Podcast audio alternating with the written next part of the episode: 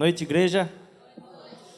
Que alegria em poder ver uh, alguém como Daniel, que faz parte aqui do bairro já há um bom tempo e não faz parte de nenhuma comunidade religiosa e poder dar, dar um testemunho a respeito daquilo que tem sido a, a, o contato e o convívio, o, a caminhada. Engraçado que até mesmo alguns algumas coisas que a gente fala aqui ele já vai pegando, né? As pessoas estão preocupadas em conhecer a Deus. Eu digo, rapaz, ele está pegando até o, o, o, mote aqui da igreja. E é bênção demais, porque é, é o sonho nosso é poder uh, fazer com que as pessoas entendam a, a mosaico como parte de onde ela está.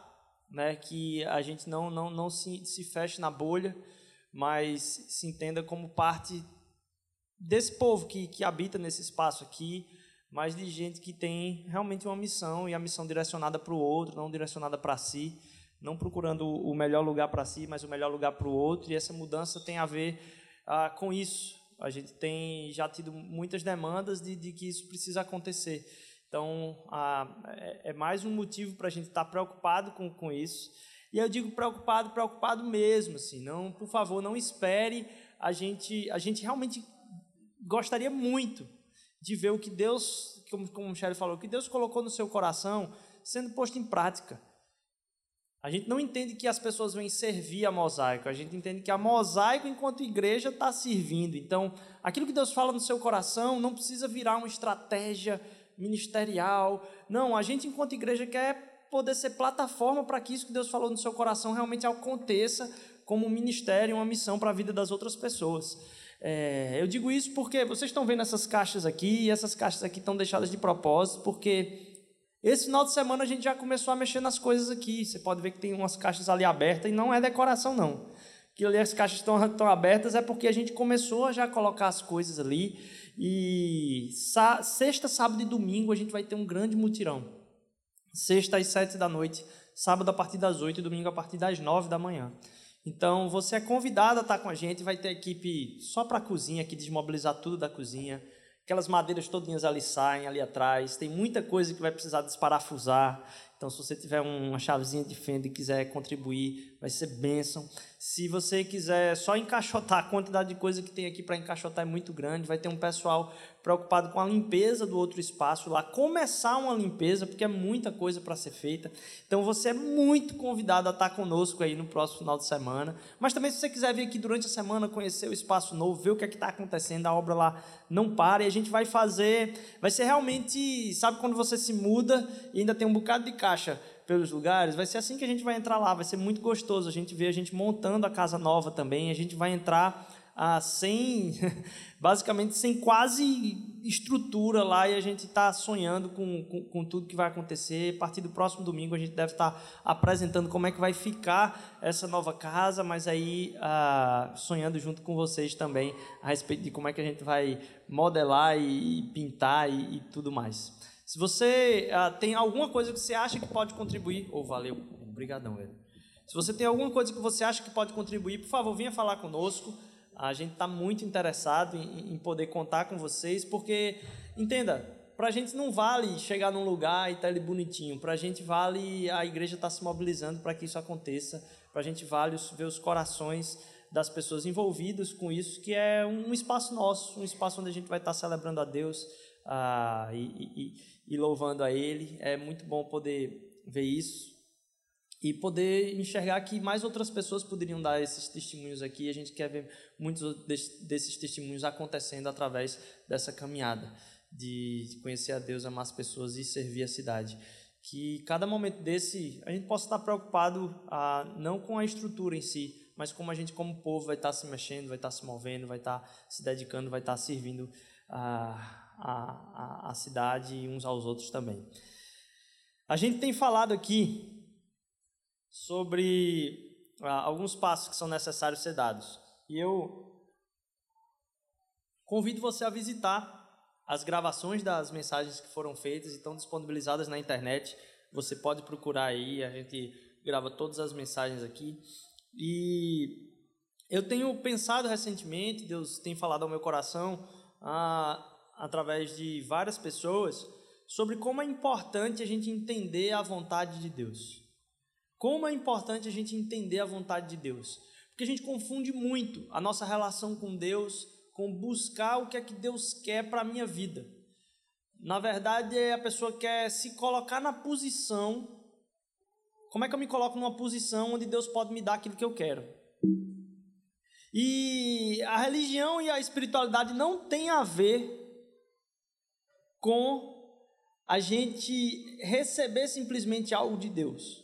Porque parece que a totalidade daquilo que é a experiência religiosa das pessoas passa muito por orar para que Deus as abençoe e a agradecer quando elas percebem que Deus as abençoa. E caminhar com Jesus é muito mais do que isso. Eu queria que a gente lesse Colossenses capítulo 1, versículo 26 e 27. Colossenses, Colossenses, o primeiro primeiro capítulo, versículos 26 e 27.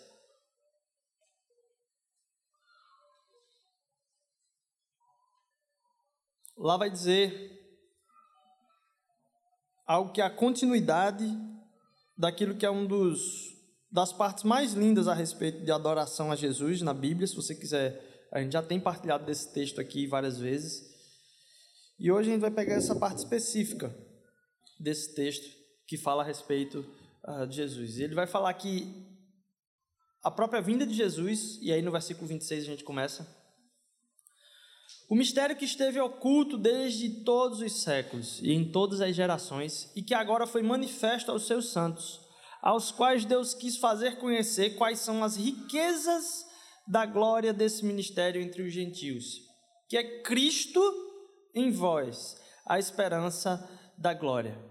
Se você for lá em Efésios capítulo 1 agora, do versículo 13 ao 18, Efésios capítulo 1, versículo do 13 ao 18, vai dizer o seguinte: Efésios 1, do 13 ao 18. Em quem também vós estáis. Lá ele falou, Cristo em vós a esperança da glória. Aqui ele vai falar, em quem também vós estáis, depois que ouviste a palavra da verdade, o evangelho da vossa salvação, tendo nele também crido, foste selado com o Espírito Santo da promessa. Então, ao crer em Deus e ao crer no envio de Jesus como o religador dessa relação, a habitação do Espírito da promessa como selo na sua vida, o qual é o penhor da nossa herança para a redenção da possessão adquirida para o louvor da sua glória de novo. Por isso, ouvindo eu também a fé entre vós que há no Senhor Jesus e o vosso amor para com todos os santos, não cesso de dar graças a Deus por vós, lembrando-me de vós nas minhas orações, para que o Deus do nosso Senhor Jesus Cristo, Pai da glória, vos dê em seu conhecimento o espírito de sabedoria e revelação, tendo iluminado os olhos do vosso entendimento, para que saibais qual seja a esperança da sua vocação e quais as riquezas da glória da herança, da sua herança nos santos e a gente contrapõe isso ao que a gente leu agora, que Cristo em vós é a esperança da glória. Meu propósito aqui não é trazer algo novo. Como sempre, a gente vem sempre tendo que ter um reentendimento e uma lembrança daquilo que é importante para a nossa vida, para que a gente saia aqui durante a semana cravado no nosso coração por coisas que têm muito mais prioridade para a gente.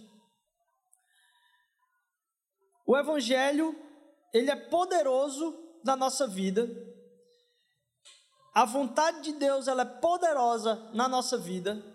Só que muitas vezes, quando a gente trata da relação com Deus e quando a gente trata do que é espiritualidade, o que é ter o amor por Deus, a gente pensa a respeito de como é que a gente pode enxergar o poder dele na nossa vida, ou como que a gente pode ser livres ou livrados de alguma coisa que a gente não queria sofrer. A gente não quer passar por isso e a gente quer ter uh, algo que a gente ainda, ainda não tem. Então, o objetivo nosso é discernir a mais bela verdade suprema sobre quem é Deus e como eu posso vivenciar esse relacionamento no meu dia a dia. Isso acontece porque vocês já tiveram contato com algum tipo de palavra, algum tipo de texto, algum tipo, qualquer coisa a respeito de Deus, a respeito de quem Deus é em seu amor, a respeito de quem Deus é na sua plenitude. A palavra de Deus vai dizer que a eternidade foi dada para todas as pessoas, no seu coração. Então há uma busca, um tatear a respeito dessa eternidade na vida de todas as pessoas. Todas as pessoas já têm isso. Só que ao ter contato com textos, palavras, livros, sei lá, em relação a Deus, parece que não é suficiente um só contato. A gente vai, tem contato com isso, mas logo em seguida a gente precisa de novo, porque a gente se esquece, porque a gente não coloca como prioridade na nossa vida. E discernir essa bela verdade é muito importante. Isso acontece porque a gente esquece, principalmente com a nossa natureza. É importante que o Daniel, engraçado que ele fala em resgatar a identidade. E aí a gente, a gente diz, é, realmente faz sentido porque lá em, em, em, Gênesis Deus, Deus coloca que a criação tem a imagem e semelhança de Deus. O resgate da identidade do ser humano é algo não só essencial para a transformação social, mas algo para a transformação da nossa alegria. Encontrar quem nós somos em Deus. A nossa fé ela não é conceitual. Ela não transforma pelo conhecimento enquanto conteúdo. Não, não são sentenças, sentenças lógicas para que você aceite. Não é simplesmente, ó, você deve fazer isso, você não deve fazer isso. Essa lógica não é o objetivo central do Evangelho. O objetivo central do Evangelho é que você tenha um profundo relacionamento com Deus.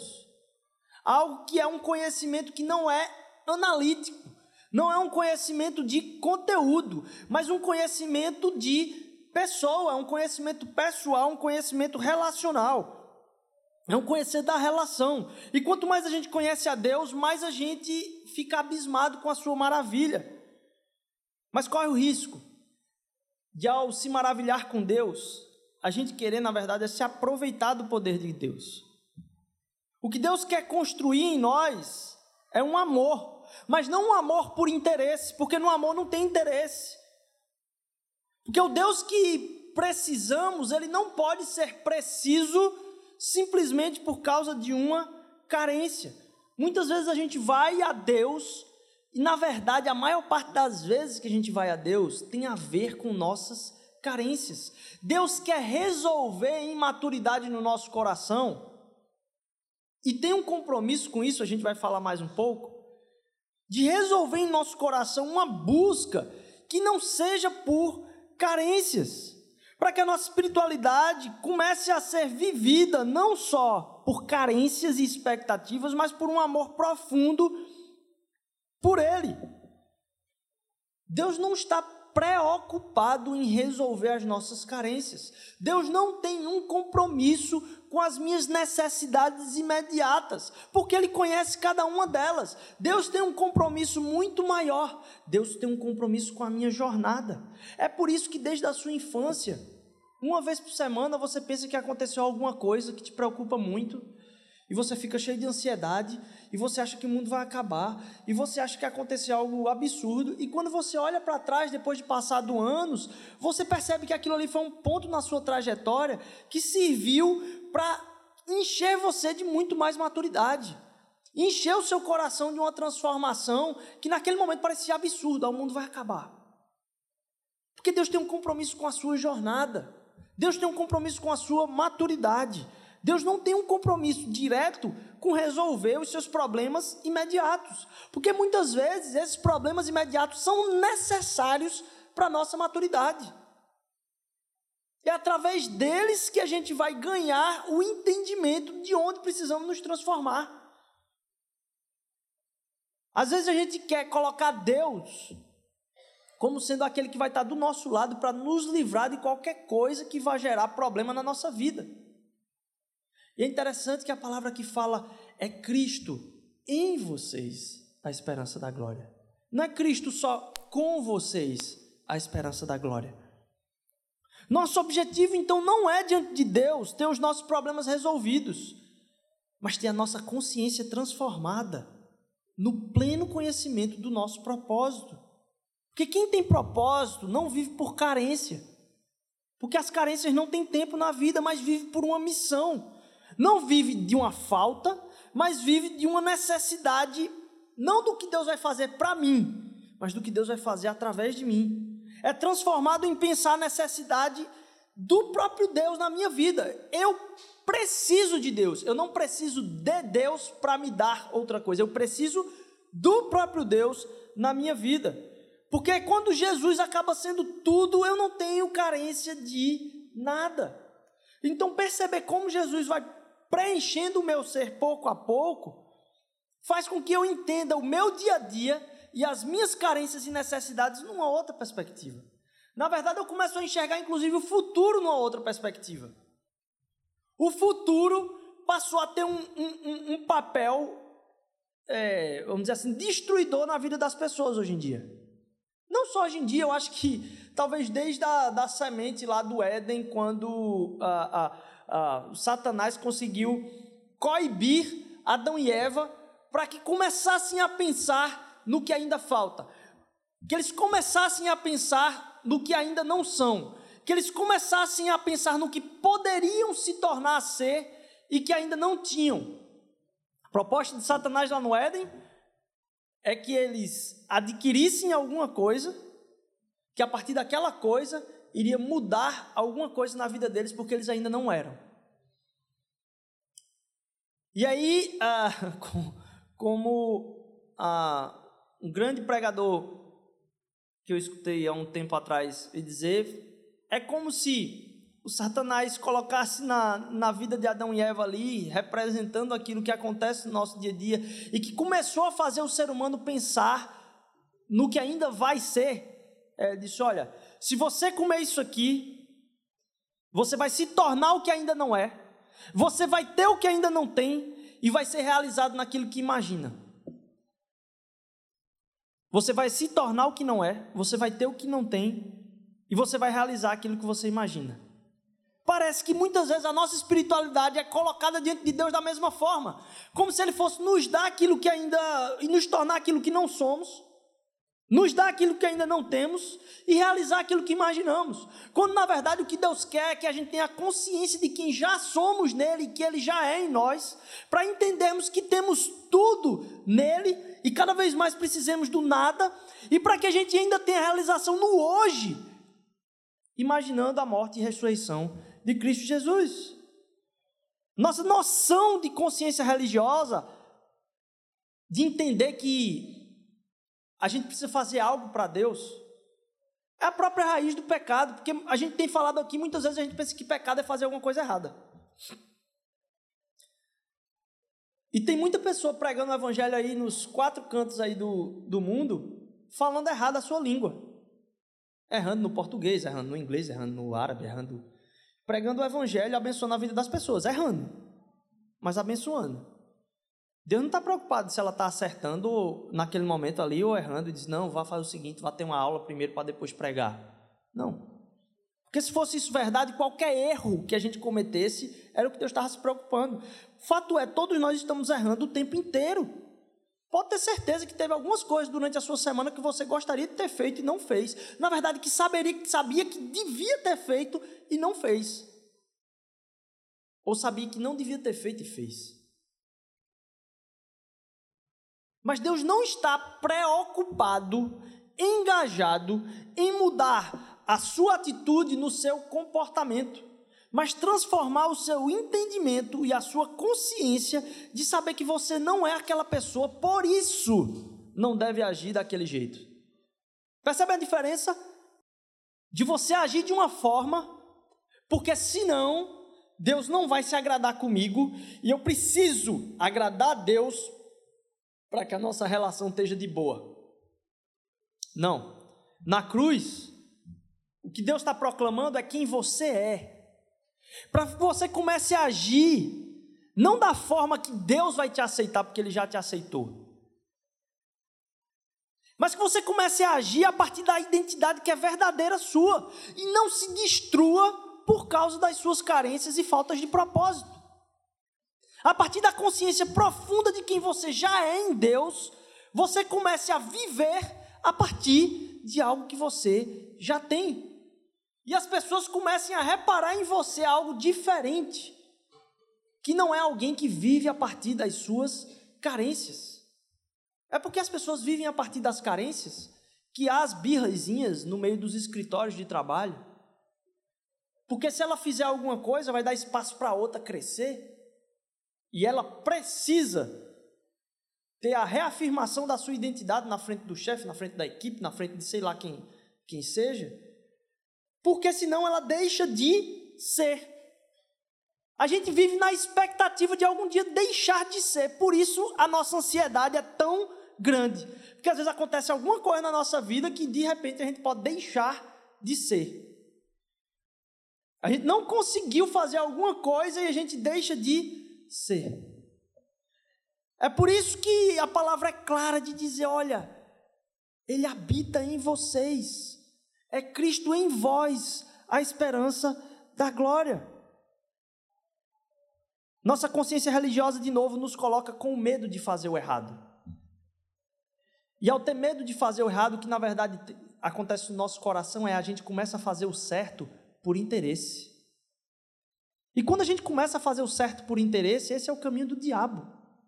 Porque o pecado não está em fazer certo ou errado, mas ter o coração transformado para agir por um propósito. De certo que, se você reconhece a sua identidade e você faz errado, você tem o coração quebrantado, porque sabe que aquele não é você, e você se coloca arrependido diante de Deus. E se você faz o certo, você não se orgulha, porque você não precisa de nada em troca, porque você já recebeu. Mas o mundo está cheio de uma espiritualidade demoníaca porque existem pessoas fazendo o certo em busca de interesse, pagando propina para Deus e para os outros, esperando algo em troca, escravizando a si e os outros daquilo que os outros deviam fazer por ela, por o quanto que ela foi boa, escravizando a si mesma. De um nível de espiritualidade onde ela tem que entregar, porque percebam, se ela faz e agora os outros têm que fazer igual a ela, e ela começa a julgar, para quem que ela está fazendo? A quem ela está entregando a oferta de retidão? A quem ela está entregando a oferta de santidade? Ela está entregando para ela mesma. Nessa relação de entrega por interesse, não há Deus, porque Deus é a própria carência e o próprio interesse. E no verdadeiro amor não há interesse. Porque no verdadeiro amor não há amanhã. Porque o verdadeiro amor já é completo hoje. Porque quando eu entendo que eu sou permeado de algo que é pleno na minha vida, não sobra espaço para o interesse. Porque eu faço a partir de quem já sou. Uma pessoa nunca vai agir por amor se sua vida está sempre no futuro, na expectativa, no que ela ainda não é. Porque ela só vai fazer se for preencher ela mais. Se ela tiver com expectativa no futuro, ela só vai fazer se preencher mais. E o fato é Cristo precisa ser tudo em nós. De novo, o evangelho não é para acertar o meu comportamento, mas para transformar o meu entendimento para que tudo que eu fizer eu faça como expressão do amor que habita em mim, não por interesse ou expectativa da minha carência, ou por ansiedade de quem eu ainda não sou, não tenho ou não fiz. O Evangelho é então para que eu pare de fazer as coisas pensando no dia de amanhã, mas faça com gratidão a partir de quem já sou hoje. Não é para ter algo, mas para revelar algo que eu já tenho. Isso faz com que a gente tenha uma noção, uma convicção de responsabilidade. De novo, o compromisso com Deus é com a sua jornada, não é com a sua ansiedade. Porque aí você está ansioso e espera que Deus resolva a sua ansiedade. E a paz que excede todo entendimento, ela vem por uma consciência profunda de identidade. Porque você vai estar no meio da tempestade e você vai lembrar de quem você é, do amor de Deus para você, do que ele fez na cruz por você, e no meio de qualquer situação, você vai ter a certeza de ter uma paz que excede todo o entendimento. Não tem como você chegar para alguém que perdeu um familiar e dizer: Não, rapaz, Deus tem que te dar tranquilidade. Deus, não, rapaz, para você sofrer bastante, era alguém muito querido. Esses momentos na vida acontecem com todos, para que a gente lembre do quão precioso foi a vida daquela pessoa para nós que a gente sinta realmente essas faltas, mas que quantos testemunhos a gente tem de pessoas que estão em dores terríveis, mas que sentem um inundar de paz no meio daquilo tudo, porque é sem entendimento. A nossa ansiedade, na verdade, é um compromisso com o nosso ídolo, porque a gente sente ansiedade a partir de algo que a gente tem falta. A gente sente ansiedade a partir de algo que diz: poxa, se isso não acontecer, minha vida vai ser destruturada. De novo, eu não vou ser. E na verdade, o que a gente percebe e o que a gente reconhece é que aquilo que está gerando ansiedade na nossa vida tenha se tornado um ídolo para nós. Porque a gente precisa que alguma oferta seja feita para apaziguar a relação da gente com aquilo que está causando ansiedade na vida da gente. Isso é um ídolo. Porque se existe uma situação que é definidora de vida para você, é a cruz. A ressurreição de Jesus é a situação definidora para mim e para a sua vida em ansiedade. Deixa eu dizer, tranquiliza seu coração, está ansioso aqui. Todo mundo vai morrer aqui. Me lembro de um tempo atrás estar conversando com algumas pessoas, é, e a gente está discutindo aqui no, no escritório que a gente a gente não vai ter aqui provavelmente mais de 150 anos, todo mundo aqui, certo? Mas daqui a 200 anos, as pessoas vão estar lembrando de Pelé, mais distante do que a gente lembra hoje de Charles Miller. As pessoas vão estar lembrando do presidente dos Estados Unidos, da rainha da Inglaterra, como algo do passado que vai estar escrito em livro. Daqui a 200 anos, não só eu e você não estaremos aqui, como também a rainha da Inglaterra não vai estar aqui, o presidente da China não vai estar aqui, não vai ter mais ninguém que hoje está no mundo, não vai ter mais ninguém aqui. Todas as pessoas que hoje existem na humanidade, daqui a 200 anos, não vai ter ninguém para contar a história. Então tranquilize seu coração. Porque as coisas com as quais a gente está se preocupando não importam tanto, na maioria das vezes. E se importam, tem que ocupar no nosso coração um lugar real de preocupação e não um lugar desordenado. O compromisso de Deus, então, é com a sua identidade. Porque quando a gente tem ansiedade, a gente faz uma transferência bancária. A gente transfere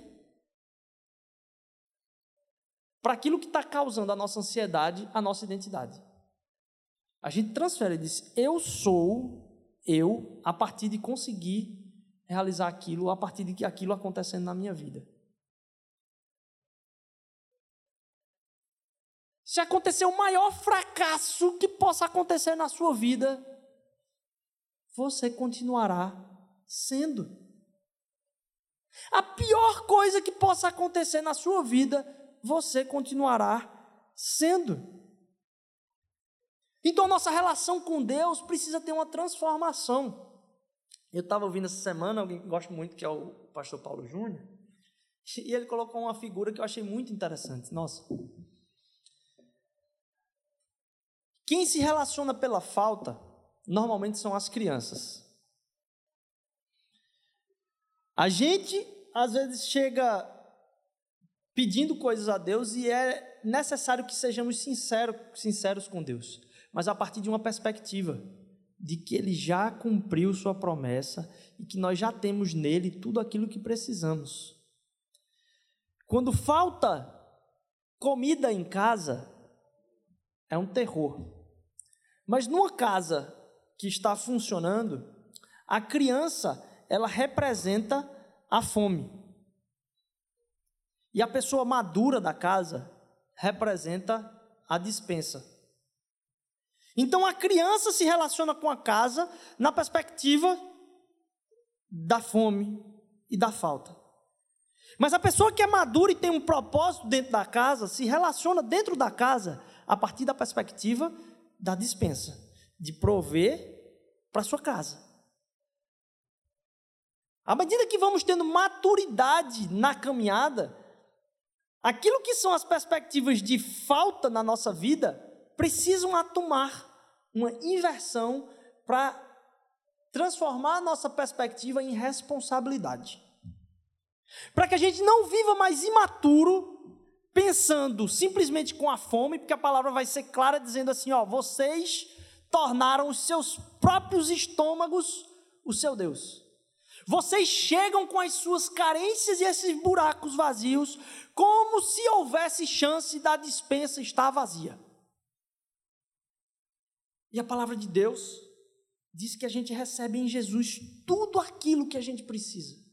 Que não tem ninguém que tem menos dom do que o necessário para atuar nesse mundo com um propósito. Do que não tem ninguém com menos dom para entregar para o outro aquilo que você talvez imagina que um grande, é, é, é, um grande atuador social é que vai realizar pelo mundo. Que não tem ninguém que falta para que exista na sua vida um bom amigo, alguém que vá ser parceiro, alguém que vá ser um ajudador, uma ajudadora da caminhada cristã, inclusive.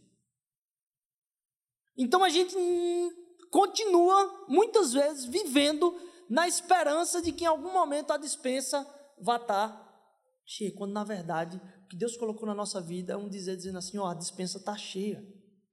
Você precisa ser mais maduro e entender que na sua relação comigo a pergunta não é vai ter jantar hoje, mas simplesmente o que é que vai ser o jantar hoje, porque eu sei que a dispensa Está cheio. Meu pai colocou na minha vida coisas, na minha relação com ele, para que eu não haja perante, inclusive, o mundo, a partir da perspectiva de fome, mas da perspectiva de responsabilidade que Deus derramou sobre a minha vida para que eu possa entregar para outra pessoa. Então, um amor que busca na relação com Deus como é que vai fazer esse jantar. E não na perspectiva de simplesmente dizer: olha, prepara essa mesa para mim porque eu estou morrendo de fome. Deus já derramou. Fomos selados com o Espírito da promessa, Cristo em vós é a esperança da glória. Cristo não está só conosco, mas está em nós. E por causa disso temos tudo que precisamos. Tudo que precisamos. Uma fonte inesgotável de alegria, uma fonte inesgotável de propósito, de atuação. Uma fonte inesgotável de poder nos doar uns para os outros, a ponto de que a sua doação para o outro não pode ser um objeto de, vamos dizer assim, um trabalho difícil de fazer, para que você tenha alegria, tenha alegria em dar seu tempo para o outro, tenha alegria em, em, em não viver para si, tenha alegria em encostar essa bexiga aqui e ligar para outras pessoas. Porque virou duas coisas, né? Isso aqui a gente vive para a gente e o celular de ligar mesmo, que é isso aqui é para conectar as pessoas, é o que menos acontece. Como é difícil. Como é difícil a gente se conectar com uma coisa que era para conectar todos nós. Foi feita basicamente para isso. Arranjar esse tempo como uma oferta daquilo que tem de cheio na nossa própria dispensa. E a gente começa a entender agora que normalmente a criança chega diante do pai na perspectiva da fome. Mas o pai chega na criança a partir da perspectiva da responsabilidade. Eu estava conversando com alguém alguns dias atrás e a pessoa estava me falando de uma situação de um cara que é, é namorado. Esse namorado, ele está há um tempo, já com sua namorada e agora ele decidiu há um tempo atrás, está mó rolo, porque ele decidiu ir morar na casa da sogra e dormir no quarto da, da menina lá, e ele tá vivendo lá. Não dorme mais em casa, dorme na casa da. E a pessoa tava me falando, e eu pensando que às vezes a gente fica preocupado, é simplesmente porque o cara tá namorando e tá dormindo com a menina. Como se Deus tivesse preocupado se o cara parasse de dormir com a menina, a vida dele tivesse resolvida. É... E eu tava me lembrando, falando, pessoas dizendo assim, rapaz, a minha pergunta para esse cara é porque eu enxergo nele uma condição muito pior do que está fazendo certo ou errado, mas uma, uma falta de consciência de propósito absurda. Quem é a mulher desse? Aí eu perguntei: quem é a mulher? Quem é a mulher dele? Ela é mulher dele? Aí ele ficou assim: Lógico que não, né? Ele não vai dizer se eu perguntar para ele que ela é a, a, mulher dele. Por que, é que ele não quer tratar ela como a mulher dele? É sim, porque eles são namorados. Tá bom, a gente chega lá. Quem é que bota aquele almoço que ele come na casa da sogra ali ah, para ele? É ele que faz a feira? Tem alguma. Ele disse: não. Pessoa vivendo sem propósito nenhum. Há uma perda principal é do aspecto responsável de relação pelo outro. Porque o que há na maior parte dos relacionamentos onde isso acontece é uma despreocupação tremenda, primeiro com a relação, mas acima de tudo com a outra pessoa. Você pergunta, e aí, por que, é que você não casa? A pessoa diz, é, eu não sei, a gente ainda está pensando, a gente ainda está. E é uma incerteza, rapaz. É uma incerteza, e aí, a, a, a, por trás dessa nuvem de incerteza, uma, uma noção de cur, dizer, não, a gente está de boa com isso. Quando o que acontece, na verdade, é uma falta de entendimento do, do que é viver uma relação profunda com propósito. O fato é, o que as pessoas mais hoje ficam fazendo é cálculo de risco de envolvimento relacional. Então elas não dão um passo à frente, porque pode ser muito custoso o relacionamento para elas. Então, como elas entraram num consenso de que as duas podem fazer isso, as duas estão de boa, um com o outro, de não viver um, um passo de fé que vai exigir um sacrifício e um compromisso que é da vida toda. Sabe como é o nome disso? Relação de amor por interesse interesse em talvez não se ferrar, não botar a, a, todas as suas apostas numa coisa só. Aí fica cada um num jogo simplesmente de, de interesse em saber até onde eu posso ir, até onde vai ser viável para mim, como é que eu posso. Casamento é entrega. O passo de você se relacionar com outra pessoa é uma entrega que vai exigir você abraçar as partes boas e ruins uns dos outros. Isso é difícil. Mas precisa estar constante e ciente no nosso relacionamento. E aí eu falei para ele, rapaz, de quem é essa mulher? Ah, não, não é dele não. Então posso arranjar alguém para chamar ela de mulher?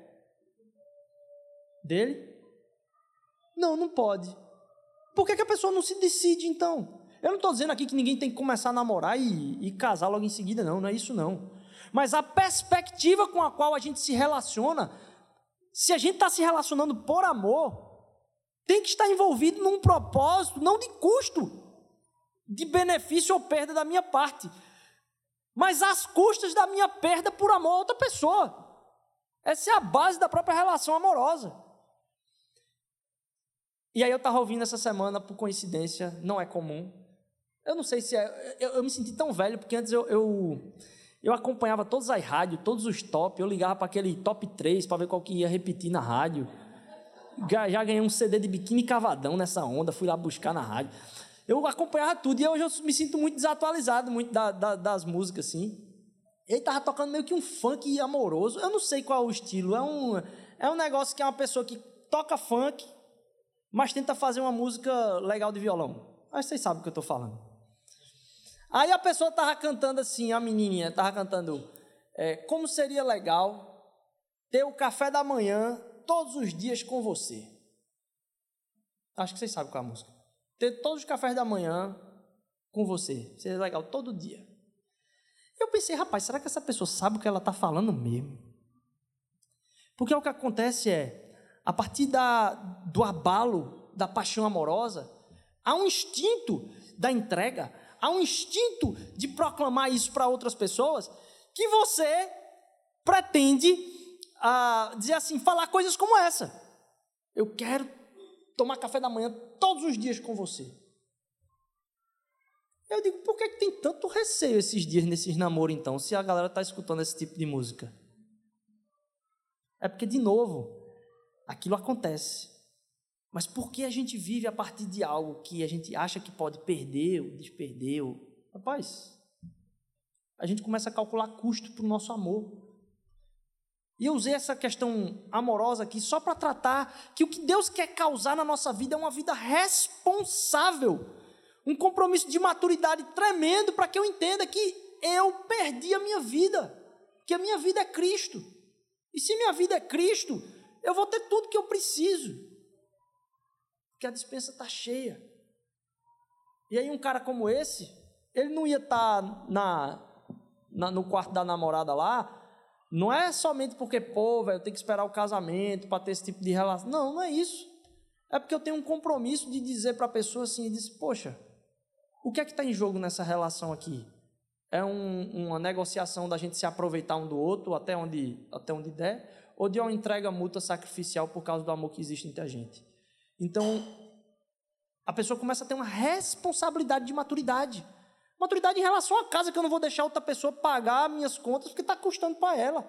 Você não consegue uma marmita hoje por quase menos de 10 reais aqui, você está fazendo a pessoa pagar todo dia para você três marmitas.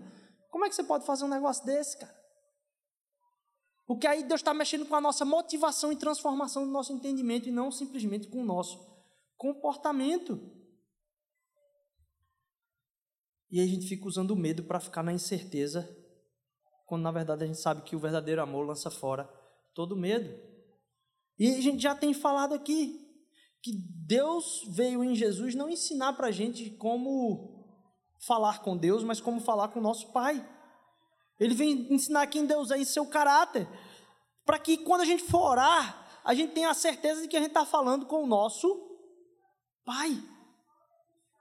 O diabo quer que a gente transforme Deus em distante nessa relação, e Jesus quer que a gente chame Deus de Pai.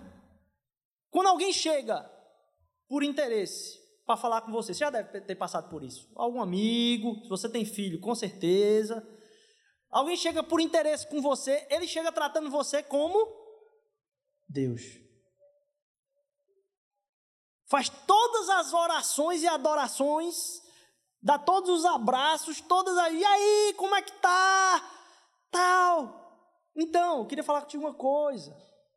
Chega diante de você com todos os louvores, vem para sua igreja com toda a mão para cima, falando maravilha de você, porque por interesse quer ter alguma coisa.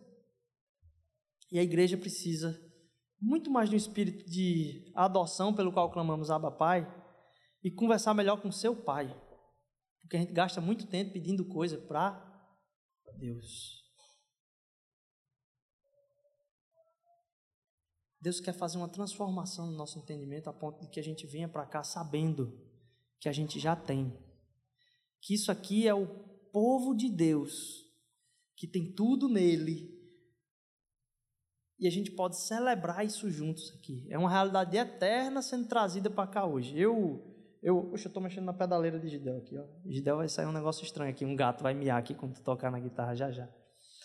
É, a gente teve a oportunidade de ir numa igreja bem, assim, bem bonita, assim, magnífica.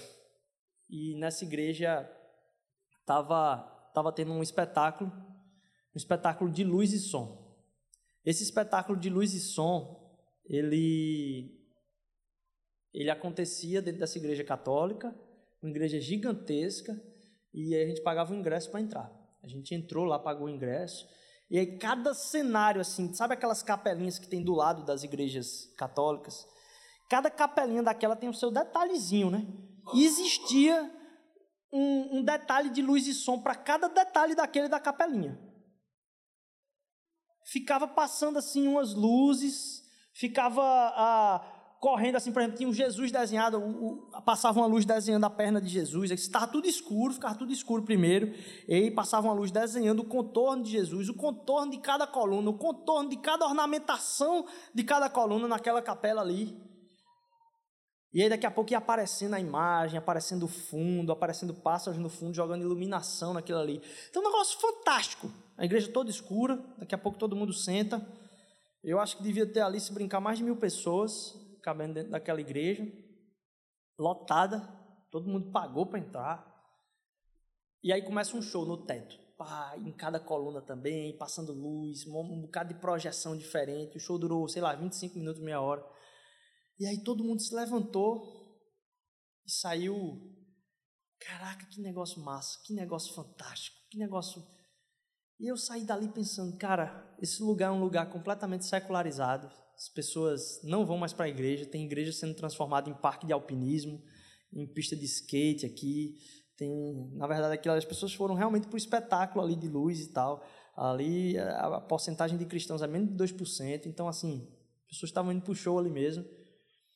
E aquelas pessoas conseguiram fazer com que uma igreja ficasse lotada e que as pessoas saíssem felizes depois e inspiradas.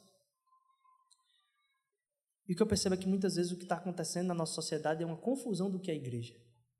Uma confusão de entender que igreja é o lugar onde você vem, presta atenção num show, numa banda, não sei o quê, e aí você tem uma palavra dizendo para você, olha, você vai conseguir, você vai...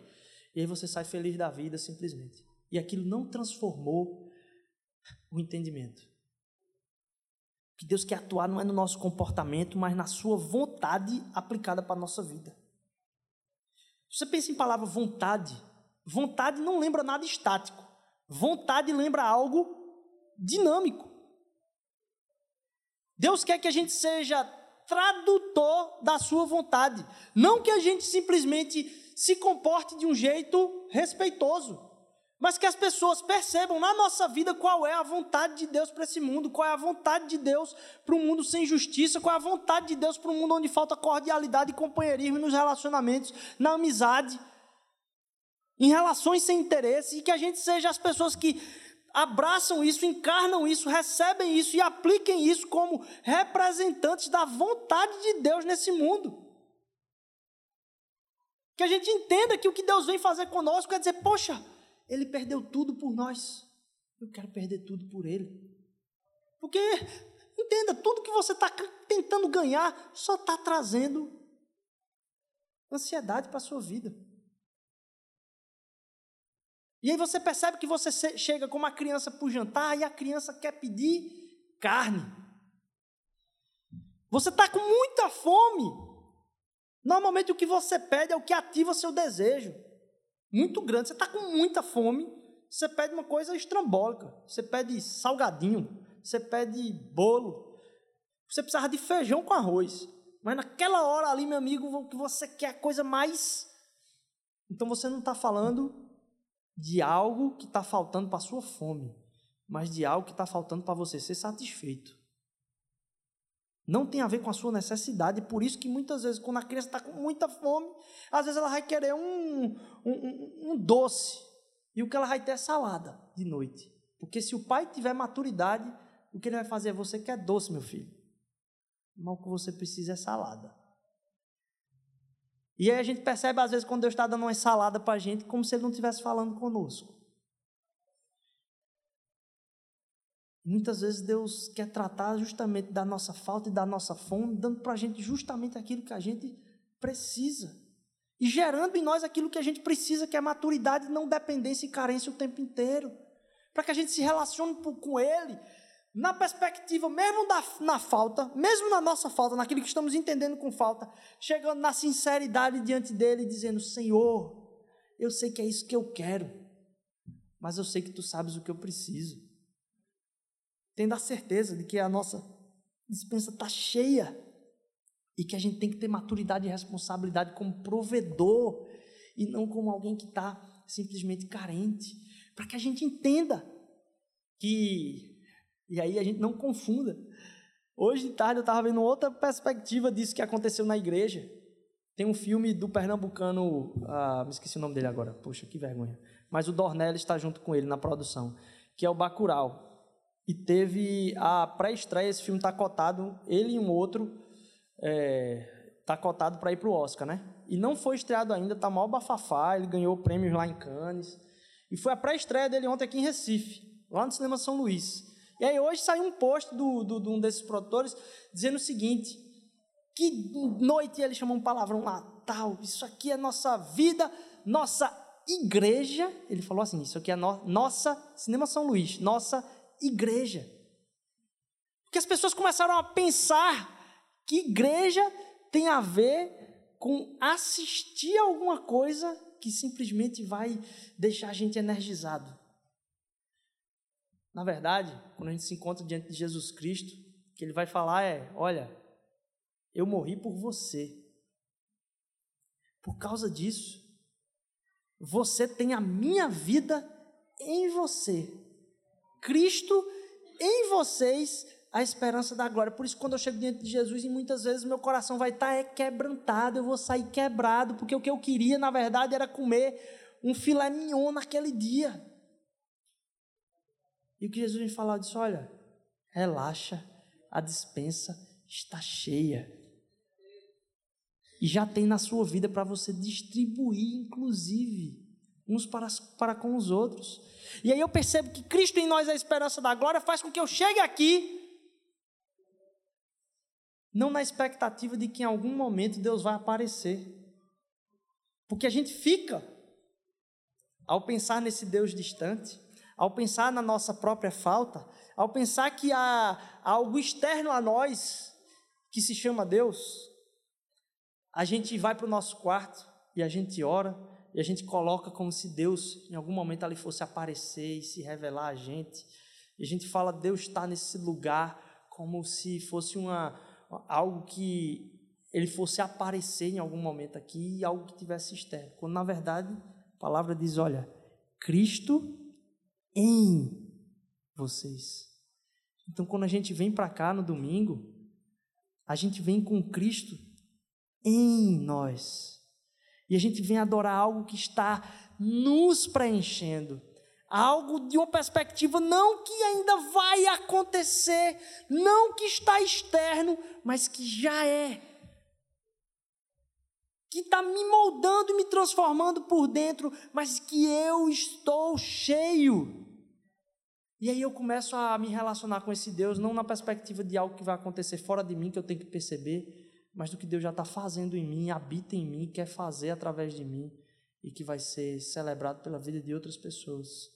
E eu começo a enxergar Cristo agindo em meu ser. Pode ser que você nem conheça a Deus, você diga, não, não tem nada a ver com esse negócio de igreja, não.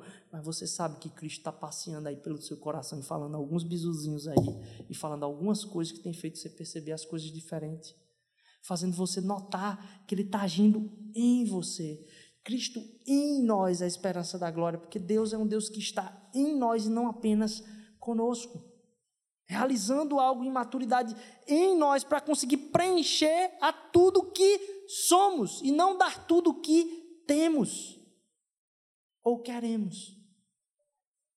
Que Cristo em nós seja a esperança, não só para a nossa própria vida, mas para a vida das pessoas que se relacionam conosco que Cristo em nós possa ser a adoração que a gente proclama a Ele, a gente vai proclamar agora aqui, que a gente esteja falando com Deus a partir da experiência de um Deus que quer habitar no nosso coração, não de um Deus que precisa ser encontrado num lugar distante, mas de um Deus que saiu de toda a sua glória e veio habitar em nós, em nosso meio e veio agir através das nossas vidas. Amém?